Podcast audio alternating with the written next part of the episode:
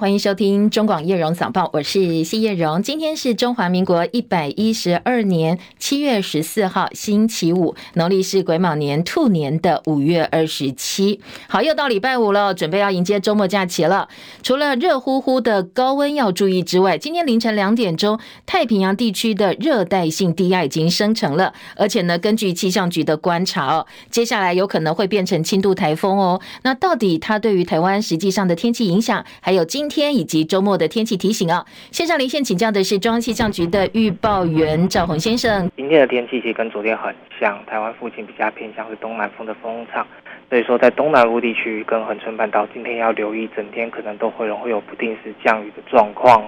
其他地方的话，大致上都是属于多云到晴，可以看到阳光的天气。不过还是要留意中午过后受到热力作用的影响，在南部地区跟各地的山区可能会有午后短暂雷阵雨。此外，在中部以北的金山区平地也有可能会扩及到一点点降雨的状况。不过整体的雨势跟昨天相比是稍微趋缓一点，建议大家外出还是携带雨具备用。温度方面的话，今天一样高温炎热，各地都可以来到三十三度以上，尤其是在大台北的盆地、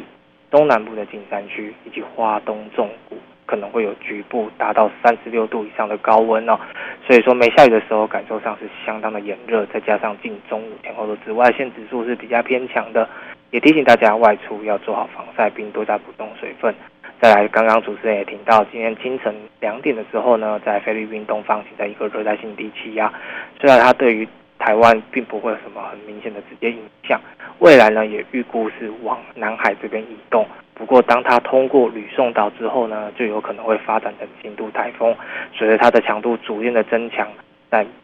周末两天，慢慢的就会受到它的水汽的影响。要留意，在周末两天，在东台湾这边呢，可能降雨状况会比较明显。此外，礼拜六的时候呢，南部地区的降雨也会比较强劲一点点，尤其是在嘉义南地区，有可能会有局部大雨发生。到礼拜天之后呢，各地都容易会有这样的状况。所以要提醒大家，未来一定要多留意最新的天气预报。以上资料由中央气象局提供。嗯，好，谢谢赵宏提醒，提供给大家参考。虽然这一个热带低压可能会变成台风，不会直接影响台湾天气，但是呢，它的天气系统会帮我们带来一些雨势哦。所以周末包括南部、包括东半部都要特别注意。另外，现在在海面上其实蛮热闹的，所以呢，从礼拜天一路到下周三，都要留意这些天气系统的影响，可能东半部的雨。是会比较大、比较明显。当然，越接近周末之后，再来掌握一下下周的天气是更准确的。但是至少这个星期六、星期天，可能如果计划到东半部玩啦，或者是我们东半部的听众朋友、南部地区的听众朋友，都要留意降雨的状况。好，高温其实在全球都带来了影响，全球极端气候灾情频传，包括热浪席卷欧洲南部跟非洲西北部的部分地区。未来几天高温可能还会再打破纪录，包括西班牙、法国、希腊、克罗埃西亚跟土耳其境内。温度呢都会飙破摄氏四十度。欧洲去年有超过六万人因为高温送命，所以现在比较担心的是夏天到了，今年的热浪恐怕会夺走更多人命。而美国东北部佛蒙州、佛蒙特州啊，因为极端豪雨造成了近百年来最严重的洪灾，水深火热。那这个星期可能还会再下暴雨，当地民众现在忙着清除淤泥，严阵以待。那美国其他地方呢，跟欧洲一样啊，是遭到热浪袭击。恐怕从佛州到加州的高温都会超过摄氏三十八度，亚利桑那州已经连续十二天破四十三度，而且这个周末预期还会更热。全美现在破亿人哦，上亿人面临了高温警戒。人类文明的摇篮美索不达米亚快要死掉了，怎么说呢？气候变迁这些人为因素，让这一片富饶的平原不断沙漠化、毒化，土壤已经完全没有办法种东西，河流渠道干涸，影响到居民跟生态。联合国甚至警告说，现在呢，美索不达米亚平原面临四十年来最严重的干旱，可能会让将近八成的沼泽不见了。好，刚才提到了，在美国部分地区现在水深火热，暴雨啦，加上高温。还有欧洲一样是热浪来袭。另外一份最新的发布的研究报告说，在过去二十年，地球海洋大片地区的颜色出现了变化，越靠近热带地区，海洋的颜色变得更绿。研究人员说，这显示的是气候变迁对世界海洋生态带来了重大影响。科学家说，他们在全球过半数海洋检测到颜色变化，这个范围比全球陆地面积的总和还要大。而这项研究已经被刊登在科学期刊《自然》期刊当中了。如果海洋颜色是深蓝色，代表水中生物很少；如果海水的颜色比较绿，可能会有更多的生物活动，特别是来自会进行光合作用的浮游植物。它们跟植物一样含有叶绿素，而这些浮游植物呢，产生了大量的氧气，也是全球碳循环的重要部分，也是海洋食物网的中心，对于稳定大气层起到关键作用。所以接下来研究人员要找更多的证据来证明说，这些颜色变化代表是什么意思。不过大家的共识哦，应该是朝气候变迁的方向来做研究，因为呢，可能是整个生态系统改变的结果。当然，我们的大自然不断不断对人类发出警讯，不知道大家有没有接收到哦。好，再来关心清晨收盘的美国股市。美国通膨速度减缓，加上稳健的企业财报，投资人心生希望联准会可能马上就要结束升息这样一个呃期待，所以股市大部分在全球都是走阳的。华尔街股市主要指数连续第四个交易日收高，标准普尔五百指数则刷新十五个月来的最高纪录。收盘道琼涨四十七点，三万四千三百九十五点；标准普尔五百指数涨三十七点，四千五百一十。点科技股为主，纳斯达克指数大涨两百一十九点，涨幅百分之一点五八，一万四千一百三十八点。而费城半导体呢，今天收盘涨七十五点六六点，涨幅有百分之二点零三，三千七百九十七点。台积电 ADR 涨幅百分之一点六一，收在一百零五点五七块钱。欧洲三大股市也是收高的。深夜收盘的伦敦股市涨二十四点，七千四百四十点；法兰克福指数涨一百一十八点，来到一万六千一百四十一点；巴黎 CAC 四十指数涨三十六点，七千三百六十九点。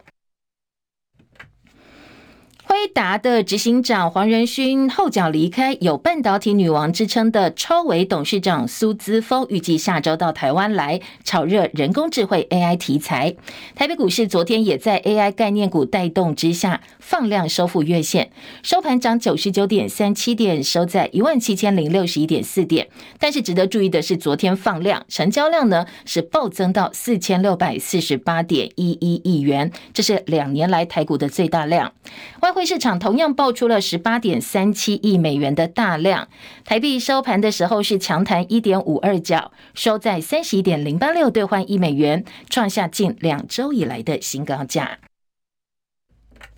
全球疯 AI 哦，AI 昨天呢在台北股市的表现相当好，AI 个概念股包括伟创、广达、技嘉的成交额占台股百分之十四点九，也是成交值的前三大。其中伟创成交值爆出了两百九十七点八三亿的天量，几乎是全网台积电一百五十七点九亿元的两倍多。那挟着 AI 伺服器题材，伟创单月涨幅超过八成，近半年暴涨超过一百块钱的股股价，股价已经翻三倍。那近期也遭到多次的警示，最近十个营业日有六次达到注意的标准，所以今天开盘之后可能会进入分盘交易，列为处置股，所以提醒十八万的股民要特别注意最新的一个消息。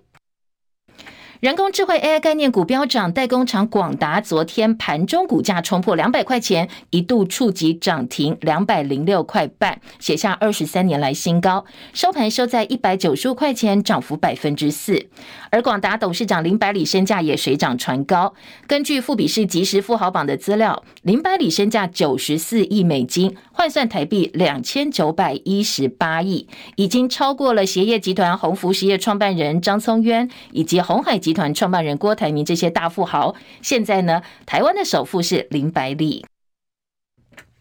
昨天富豪即时榜的资料，林百里排在台湾第一名首富哦，身价九十四亿美金，全球排第两百二十名。那在台湾富豪第二名是刚才提到鞋业是呃这个集团呢，鸿福实业创办人张聪渊，他的身价八十亿美金。红海创办人郭台铭还在前三大，他是排第三名，身价七十三亿美元。国际油价部分，美国通膨数据暗示全球最大经济体可能马上就要结束升息循环了，所以今天油价涨幅超过百分之一，来到三个月来的新高点。纽约商品交易所西德州中级原油八月交割价上涨一点一四美元，每桶七十六点八九美元。伦敦北海布伦特原油九月交割价上涨一点二五美元，每桶八十一点三六美金。随着台美双边贸易越来越热络，美国国会呼吁洽签租税协定的声浪也日益高涨。美国参议院的外委会今天以口头表决的方式通过了一项最新法案，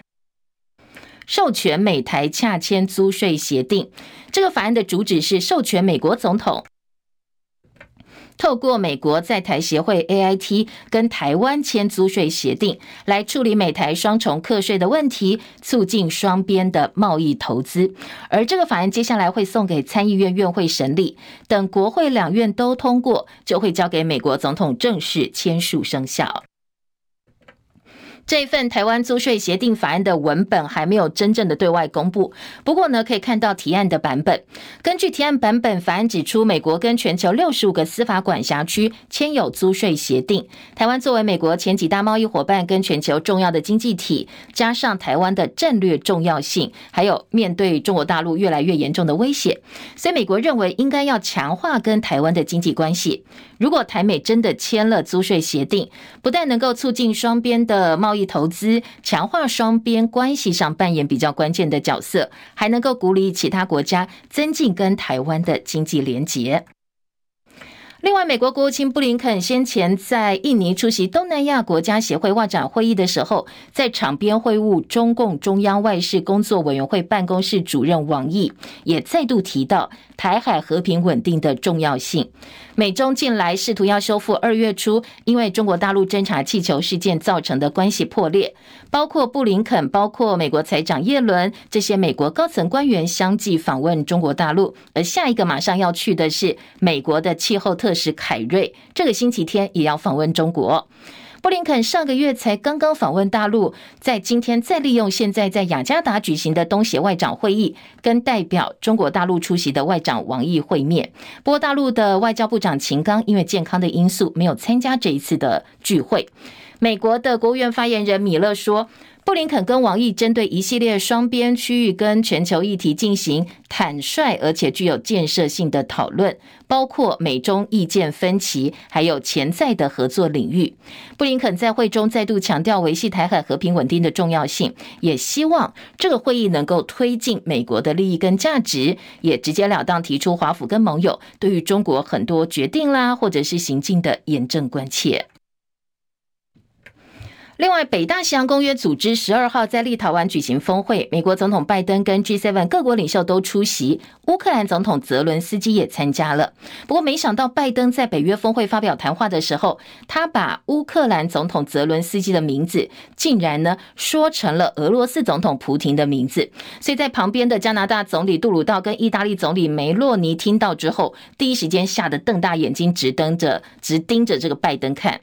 拜登已经不是第一次在乌克兰议题上失言了。他在二零二二年的国情咨文演说当中，把乌克兰人叫做伊朗人。当时呢，他说，普京可能会用坦克包围基辅，但他永远没有办法赢得伊朗人民的心。甚至在早在六月份，他也曾经在短短十二个小时之内，两次把乌克兰叫做伊拉克。泰国新国会昨天投票要选出新一任总理，前进党党魁皮塔是唯一的总理候选人，但是他并没有当选。怎么说？他没有办法成功取得当选需要的参众两院过半的票数，所以国会将在下周再度投票。泰国媒体的推特说，泰国前进党的党魁总理热门人选皮塔，他只拿下三百席，没有办法达到成为总理需要过半席次，三百七十五席。所以尽管还有六十七人没有投票，不过就算这些票通通给皮塔，他还是没有办法过半席次。所以暂时呢，泰国新的总理人选无法尘埃落定。乌克兰军方说，武装部队已经收到美国提供的集束弹药了，接下来要拿来加速对抗俄罗斯。戚海伦的报道。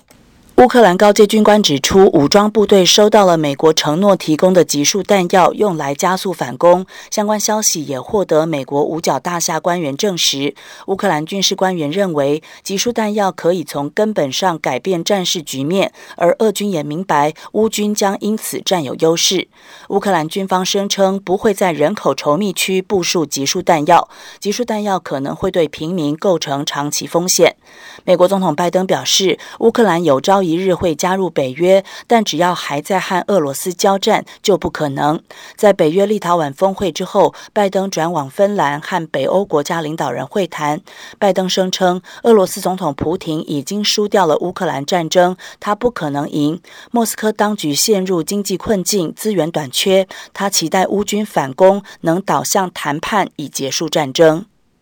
记者戚海伦报道。美国的编剧工会今年六月开始大罢工，所以呢，一般认为电影重镇好莱坞接下来可能会蛮惨的。大多数的作品现在已经停拍两个多月，眼看美国演员工会最后谈判的期限也到了。如果说接下来十六万的演艺人员也跟进大罢工的话，那恐怕哦，对于海好莱坞现在的整个成就跟经营的状况来讲，会是一大重创。不过片商也做好了最坏打算，认为美国演员工会如果真的过了谈判期限没有启动协商的话，出现一九六零年演员跟编剧同时大罢工，可能会超过十七万人哦。到时候呢，他们就会继续撑下去。他们说，等到编剧工会成员没有自己的公寓房子，也交不出交不出这个租金之后，他们的经济压力大增，就会低头了。到时候呢，片商就会成为提出弹劾的一方。他说，这样子用经济压力来压迫这些编剧，会是残酷但是必要的罪恶。现在美国编剧工会因为不满过去十年来片商在串流媒体投入大量资金，影视技术大幅成长，但是呢，撰写节目内容的编剧报酬却停滞不前，劳动负担也增加了，这是他们这次大罢工最主要的原因。英国广播公司 BBC 有个主持人先前被指控向青少年支付高额的金钱，诱使对方拍色情照片。现在呢，这个主持人身份曝光了，就是呢相当有名，宣布英国女王驾崩的。资深主播爱德华兹，好，他过去哦，呃，是英国 BBC 收入最高的知名主播之一。近年来，主导英国相当多重大新闻的报道，包括英国女王伊丽莎白二世去年九月过世、皇室婚礼、选举，还有二零一二年的伦敦奥运会等等。国内的性骚扰最新的指控消息呢，是六十四岁资深艺人陈升，他最近被一名女设计师指控性骚扰。这个女设计师本来一开始没有指名道姓，不过她昨天点名陈升，说二零一九年她被要求到陈升公司去修改提案，陈升喝酒了，而且呢抓着她的手灌她酒，还用开玩笑的方式连问三次，说要不要跟她发生性关系，接着还被陈升当面威胁砸东西。这女设计。师说，事后接到陈升团队的联系，本来她觉得如果对方诚心道歉，她也接受。但是对方呢，他要求公开道歉，没有什么下文。而且陈升后来给了道歉信，来回修正之后，最后的版本避重就轻，连言语性骚扰都只字未提哦，所以他很生气。现在看到陈升要办演唱会，他决定要直接点名陈升。陈升七月二十八号要跟新宝岛康乐队一起举办演唱会，现在已经有部分网。友到他的演唱会贴文下面留言指责了，而新宝岛康乐队另外一名成员黄连玉呢，也在上个月被网友影射性骚扰，所以这场演唱会还没有登场，已经有一层的阴影蒙上。对此呢，陈升的联络窗口说，他要再去了解一下状况，再做回应。政治话题，国民党籍的立委郑丽文开出了换侯第一枪，大胆建议侯下韩上，这个韩是韩国瑜哦。在侯友宜的竞选办公室执行长金普聪连日来的回应部分，蛮生气的，直接点名郑丽文分化国民党团结。金普聪昨天接受雅虎 TV 今天谁来配专访表示，挑拨是打仗的大忌。他说，就好像青春痘一样，脓包一定要挤出来，否则呢，获得胜利会是非常大的阻碍。他当然没有说郑丽文是脓包，不过大家都往这个方向去想。而金溥聪认为，现在选战关键在于蓝军对侯友谊的支持度不够。他说侯友谊不像其他候选人口条灵活，能够口吐金句，但是侯友谊认真做事，诚实廉洁。现在情况特殊，在于国民党支持者没有把他当做自己人哦，分成你们我们。他说这是他最着急的一件事。不是这个问题不解决，他会持续到七二三以后啊。嗯，所以就像青春痘一样，有问题，这个脓包一定要挤挤挤出来。你不把这个事情讲明白，对我们来讲，未来要获得胜利，那是非常大的阻碍。他其实真的就不是像其他有些候选人，他这个口条非常灵活哈。我这个地方不是强，但是我有我的强项。我的强项是什么？要让这个选民们看到。好，七二三全代会前有没有可能换候呢？金普聪再次说不可能哦，他说可能性近乎是零，而正当性不足，有人明知不可为而刻意这样做，动机不单纯。他还说郑丽文背后金主是谁？只要去看联合报的会员版内容就知道。联合报会员版报道有个强力推荐郑丽文担任不分区立委的蓝营金主，对朱立伦不满，对侯友谊不具信心。金普聪三度说他请大家去。看联合报的会员版里头很清楚写到后面金主到底是谁。而对于金普聪的含沙射影，郑丽文昨天哽咽回应说，他已经做了两届不分区够了，他希望金普聪不要乱猜哦。实际上呢，根据国民党内规，不分区立委原则只能担任一届，例外最多连任一届。所以郑丽文做两届不分区之后，确实在连任部分也不应该再有念头了。那昨天早上他接受中广新闻网千秋万世节目主持人王浅秋专访的时候，他也直言说：“我不知道我犯了哪一条党纪，不能够支持韩国瑜。”而对于金溥聪说他背后有金主，郑丽文也严重驳斥，他完全没有为选总统做任何的准备。我也觉得很奇怪，我到底是犯了哪一条党纪啊？不能支持韩国瑜吗？党内都有人公开讲要支持柯文哲了，跟郭台铭了，那为什么反而要希望韩国瑜出来？呃，要受到最大的压力呢？好，郑丽文说，他提出换侯是因为侯友谊显然没有准备好，跟整个选战节奏格格不入，担心最后两头落空，总统大选丢了，新北市长这个位置呢也惨遭罢免。好，蓝营里头茶壶风暴持续哦。不满郑丽文喊换侯，国民党籍立委参选人徐巧芯，他昨天也说话了。他反呛郑丽文说，当时哦最早说侯友谊是最强母亲，强迫党中央提名侯友谊的是郑丽文。现在第一个讲换人的也是郑丽文，到底是怎样？他说呢，这次他挺侯友谊，呼吁党内团结一致，想办法突破现状。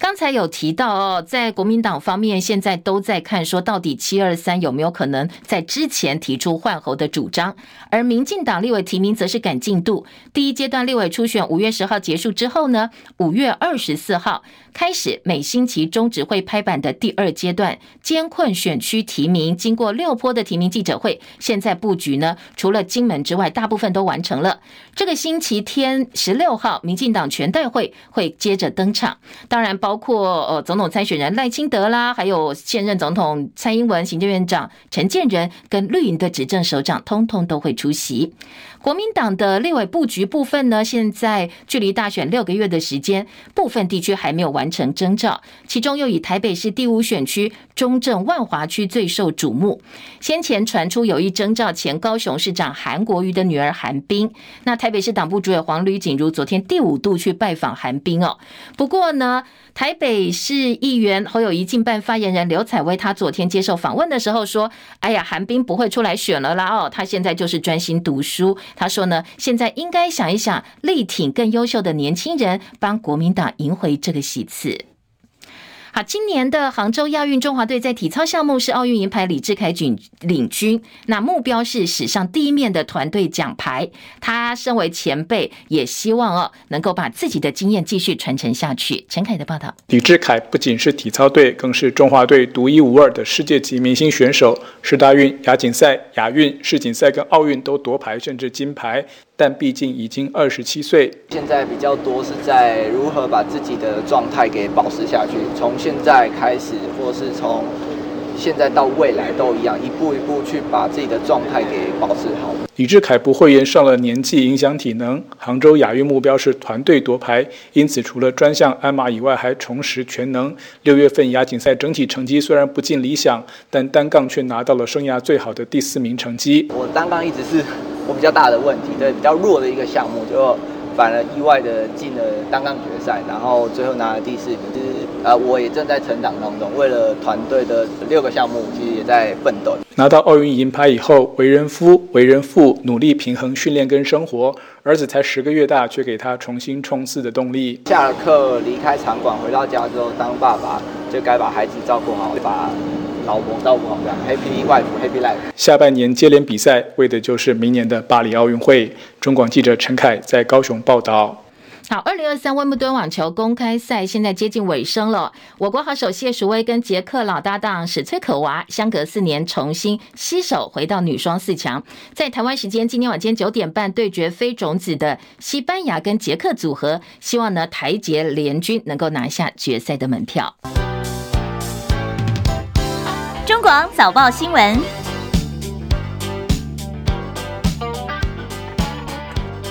来关心今天早报的头版焦点。首先呢，在头版头条的重点部分，中时联合今天的头版头条，配合内页二版跟三版，通通都是昨天行政院会通过的性平三法。当然，这两个报纸今天的头版大标下的不太一样。如果您正透过直播在收看收听的话哦，我们来看一下两个报纸的头版。哦，有一点点偏了，我帮大家移一下啊。今天的中时重点是禁止师生恋，那联合报大标聚焦是全市性骚扰，最重可以关三年。不过呢，包括行政、包括民事、包括刑事的处罚都是要加重的。两个报纸在头版也把这一次性平三法的修法重点做了整理，等一下再告诉大家。而自由时报今天的头版则是关注现在最新的美中台以及台海情势。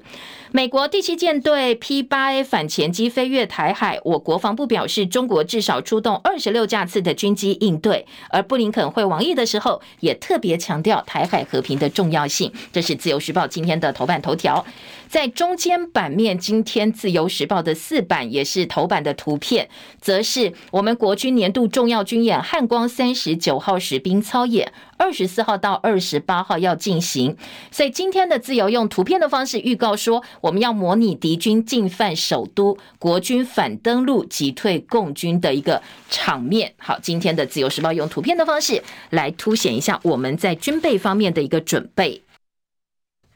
至于财经报纸今天的头版头条，两大报哦。工商时报今天的头版头条跟经济日报不太一样。工商时报关心的是 AI 股爆量换手，所以台北股市呢现在当冲相当热烈，说当冲也疯狂。昨天台北股市开高走低，高档震荡换手格局，特别是最近盘面锁定的焦点都是 AI 题材股，呃，很多要短线当冲的投资客通通抢进。人气指标是伟创，当冲爆出十三点六九万张的。历史次高量，光宝科六点六九万张也是历史新高，所以很多股民呢，他不敢长期放，担心有风险，但是又很想赚一笔，所以大玩当冲冲冲乐。那今天的工商时报也预告说，好，现在也已经特别注意到这些当冲的个股哦，所以伟创从十四号到二十七号，就是呢，接下来呢，从今天开始要进行分盘交易，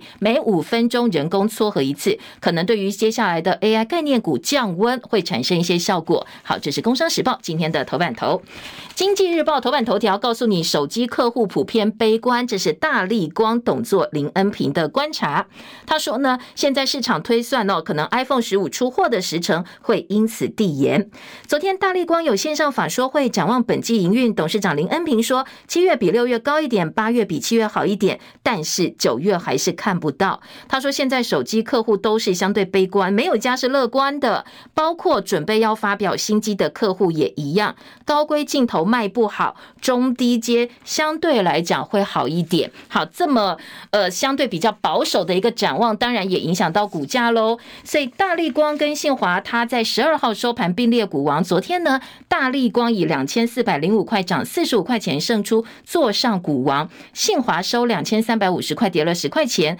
在林恩平释出相对比较保守的展望之后，今天台北股市的股王争夺战应该还会有一番呃激烈的厮杀哦。所以在今天的《经济日报》头版也做了相关的预告。好，头版另外，《经济日报》告诉你，热钱涌入，台币狂升一点五二角。《工商时报》呢则说，美元指数一度失守一百。那《华尔街日报》说，可能七月是联准会今年最后一次的升息了。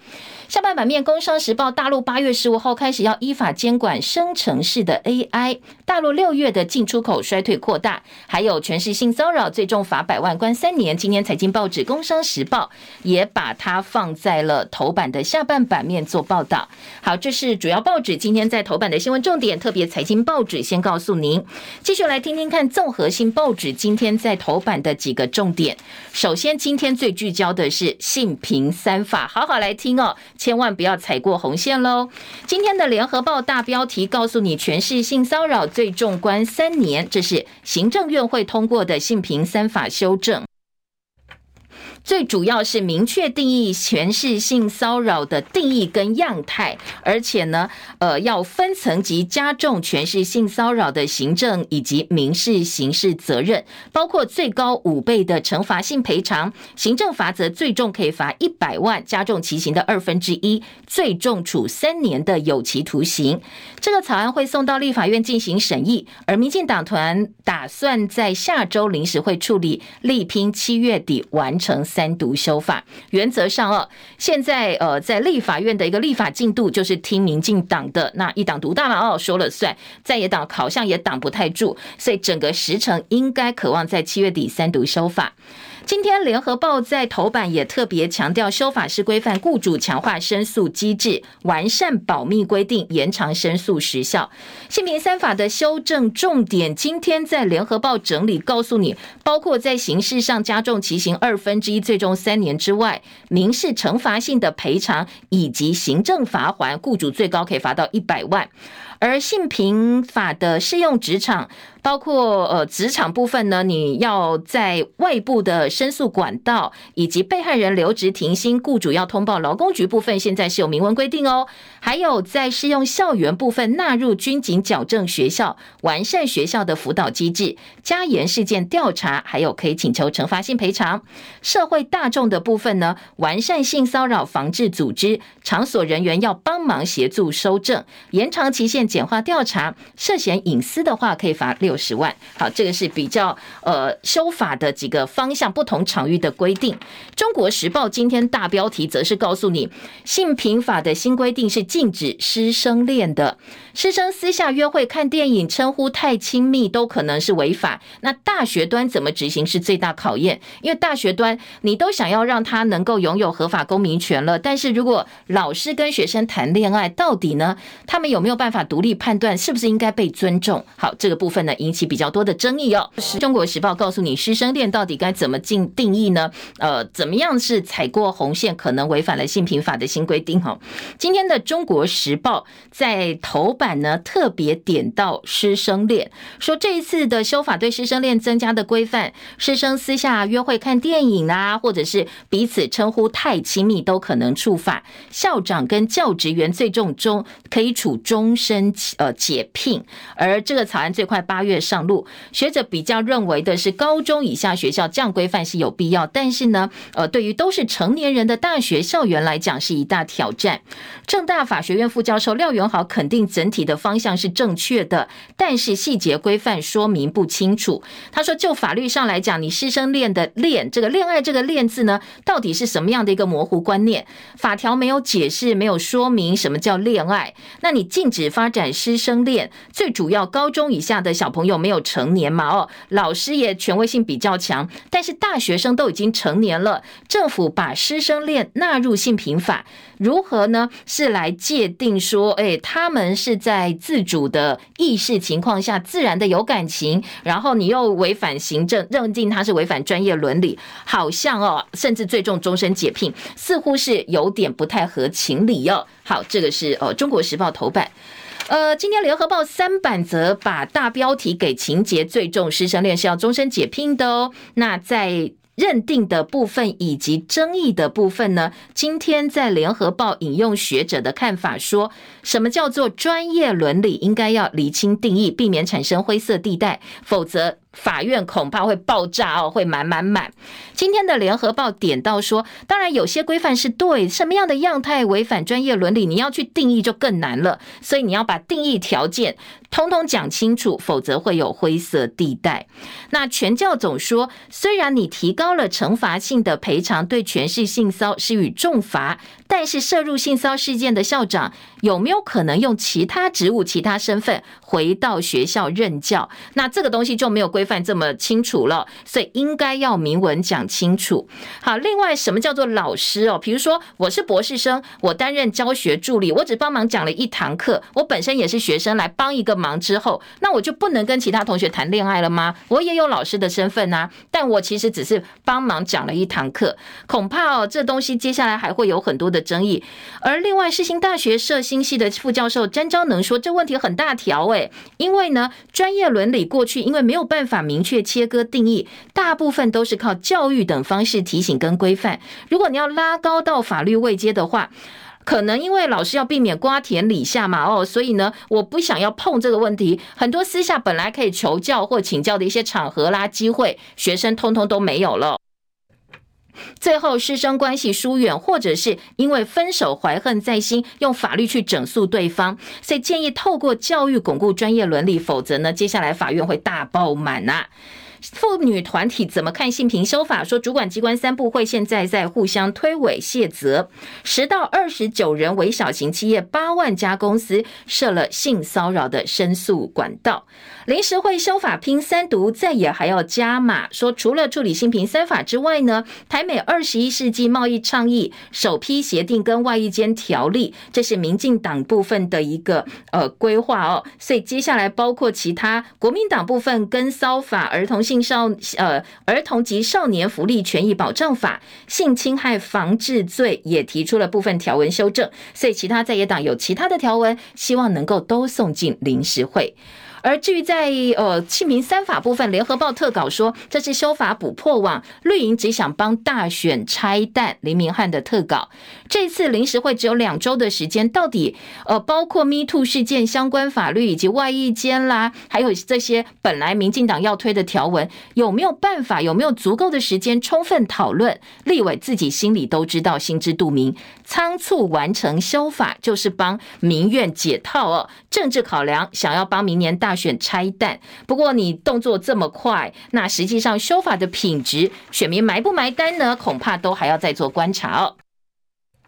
中时今天的二版则是用他山之石来看一看我们的性平修法，说欧美名校耶鲁、哈佛、牛津都是禁止师生恋的。哈佛一九八四年开了第一枪，说师生之间搞浪漫是错误的。越多越来越多学校跟进，对于师生恋零容忍。维系教学伦理、人气帅帅的老师呢，恪守非礼勿远勿言。很多网友直接酸说，那干脆通通远距教学好了，不要接触就不会有问题。题另外在，呃中时也告诉你，其实哦。马克宏，这个记不记得法国总统马克宏跟高中老师布利基年纪差两轮的师生恋，最后呢是修成正果了。王月跟李国修也是师生的关系，从课堂走进礼堂。性平教育的新规定恐怕会变成分手复仇的宝典，因为呢师生恋本来就有权力不对等的关系，如果接下来感情发生矛盾或冲突的话，呃，政府又把这些师生恋的现象用法律来加以规范，恐怕接下来会有更多。如果我分手讲不定的话，我就干脆把对方毁掉的一个状况哦。好，这是今天中时另外一个担忧。再来听的是在呃今天中时的头版下半版面，包括停办三年，大陆两百人参加的金夏泳渡游泳哦，泳渡金夏明天举行，两岸官员会再度同台，这也要帮陆客金马自由行试水温。因为疫情停办三年，金夏泳渡活动十五号正式登场，两岸恢复交流，另外一颗试金石。而在绿营反中反过头，柯文哲呛不要拜关公妈祖妈祖哦。今天的中时放在并城头版下半版面做了报道。说呢，受到民进党阻挡，两岸宗教交流现在大呃大减，因为呢，民进党很担心说，哎，对方是不是来统战的？陆委会很多活动不放行哦，所以今天中国时报在头版引用民众党党主席柯文哲日前酸民进党，既然要反中，蔡英文总统、副总统赖清德以后都不要再跑公庙行程了，因为神明都是大陆来的，都算中共同路人。好，当然民进党不以为然哦。但是今天中时，呃，他们自己本身立场哦，所以访问了很多民俗专家的看法，说高玉林，这是民俗专家赞同柯文哲的说法，说两岸都是拜一样的神明，希望不要反中反道数典忘祖，失去人性。也说公庙活动，两岸本来交流很频繁的，但是近几年来大受影影响。好，这是中时今天的头版。另外，呃，联合报头版下半版面说，泰国总理唯一候选皮塔第一轮没过关，老法老法统封杀年轻民主，国会十九号会再投票，或者是干脆另外推一个候选人算了。好，这个部分呢，今天联合报在内页分析说，第一关没过啊，皮塔接下来想要过关的机会就比较小了。政治焦点，联合报今天的三版版头告诉你的是喂药案的一些后续哦，当然中时也有。那大标题，联合报说。呃，幼儿园的喂药案在检方做出不起诉处分之后呢，老师纷纷出来了。这些可能当初被大家投以异样眼光的老师控诉哦，类诉政治抹黑，甚至很多人说我遭到了电话死亡威胁，各自曝光被全民公审。所以现在在国民党立委王鸿薇帮老师站出来开记者会之后，说点名包括呃王婉玉立委跟王维君，说希望呢你们能够不要再造谣了。希望呢，真相大白之后，政治人物在言行部分也可以有一些呃分寸哦。另外，侯友宜新北市府跟侯进办则批行政院长陈建仁以及呃我们的副院长郑文灿，把小朋友当武器，说赖清德跟造谣者应该要负责，应该要道歉或负起他们应该负的一些司法责任。绿营则呛侯有一些厚脸皮呀、说你自己当初把人家撤照，把人家立案给撤掉，现在还反过来怪别人呢、好，关于幼儿园未药案呢，在检方侦查告一段落，不起诉处分之后，现在呢，老师帮老师说话的声音也越来越大。新北撤销园方废止设立许可，五刊版条列绿营抹黑。好，这是新北市政府昨天的记者会哦，针对赖清德没道歉，侯友宜敦促他哦，说你要赶快好好检讨，帮着整起所谓造谣啦，或者是污名化这些幼儿园老师、幼保人员，应该要有人负责。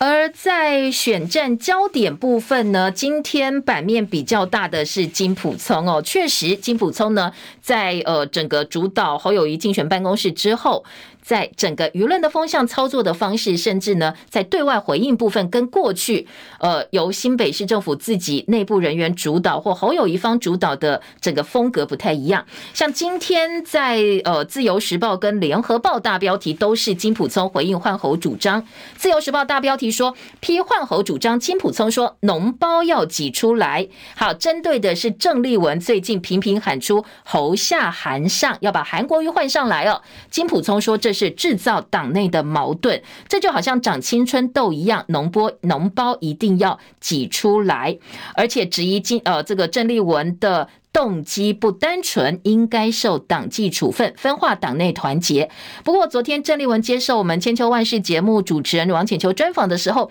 他也很狐疑说：“啊，为什么我不能公开支持韩国瑜？都可以有人党内同志出来说他挺柯文哲，说他挺郭台铭，那韩国瑜为什么就不行呢？为什么韩国瑜呃支持他就要被接受党纪处分？”好，他说他支持韩国瑜，最主要是因为他认为哦，郑丽文说韩国瑜有特别的热血人格特质，政治身段柔软，也利于未来整个整合的运作。他说政治整合性的可能性比较大。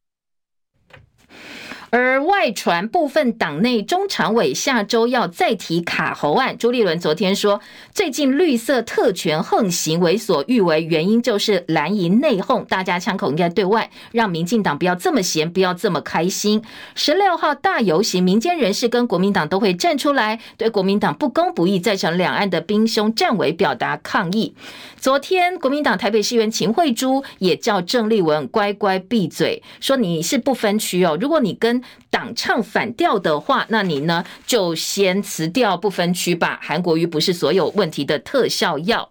好，对，呃，朱立伦态度不一。现在换候有两方势力。联合报记者陈平的观察哦，他说，国民党内其实换候声不断，最主要有两股势力在换候，一个是台面上大家看到以国民党立委郑丽文作为代表，在金溥聪担任侯进办执行长之后，大力鼓吹侯下韩上的力量。另外个就是国民党立委傅昆奇、屏东县长、议长周典论这些支持郭台铭方的地方派系为主的势力，这两股势力的差别在，一个是想要拉下国民党党主席朱立伦，另外一派是跟朱立伦保持友善关系。这两派如果没有办法合流在一起，卡侯换侯恐怕都难成大局。而今天陈平的特稿也说，朱立伦背后势力除了换侯之外，也要打朱，想打朱的是强力推。荐郑丽文当不分区的蓝营金主，说这位金主过去在蓝营有非常高的影响力，没有想出名字哦。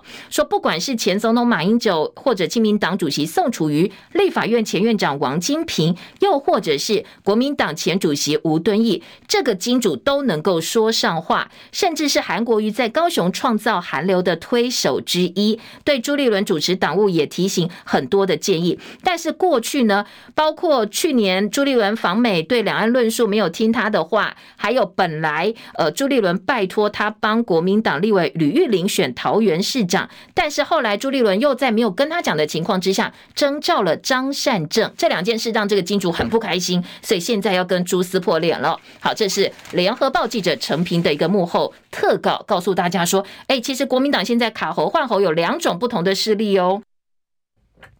好，呃，再来听的是，呃，担心中资来台。今天的自由时报说，六大产业喊福贸通过，生活难过。当然，这也是呃符合自由时报哦今天的呃这个立场、政治立场的一个相关报道。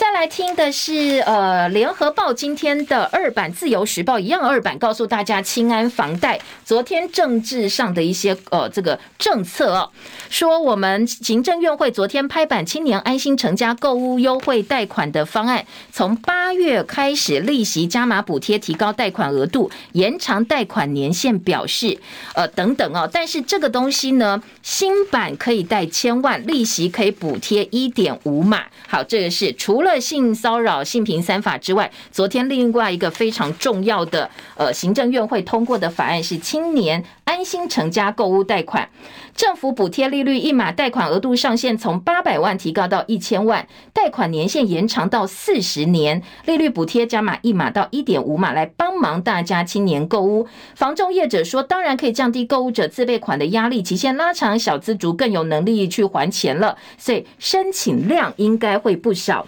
新版的清安贷款把一段式的房贷从利率百分之二点零二五，现在降到百分之一点七七五，因为五大行库的呃这个房贷现在。利率呢？平均房贷利率都超过百分之二，所以不到百分之一点八的房贷对年轻人来讲应该是有吸引力的。不过联合报特稿告诉你，政客自律，财政才有纪律。你通过加码补贴这些利多呢？尽管你估计说可能只花花了五十亿，但是政策红包一直撒，一直撒哦，你财政纪律恐怕呢就会变成选举买票的一个工具了。那专家今天联合报专访的也说，其实这个政府救的是选票，并不是救房市哦。你根本没有办法真正的解决目前的问题。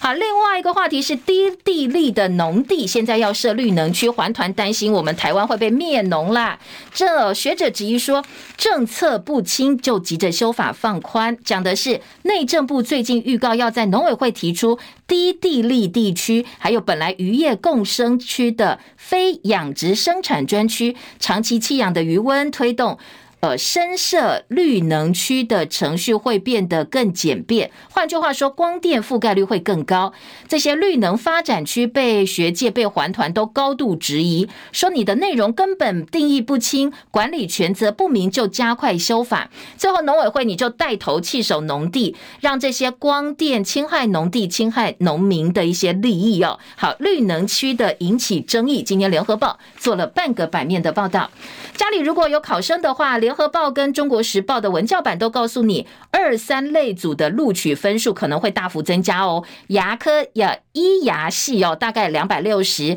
台大医大概两百八十四级分。私校一类组科学录取门槛可能也会回升。公民是历届最难的，历史非选择题挑战大。那地理现在整个呃呃这个命题的方式就回归比较传统的方式了。好，这个是联合报的一个分析。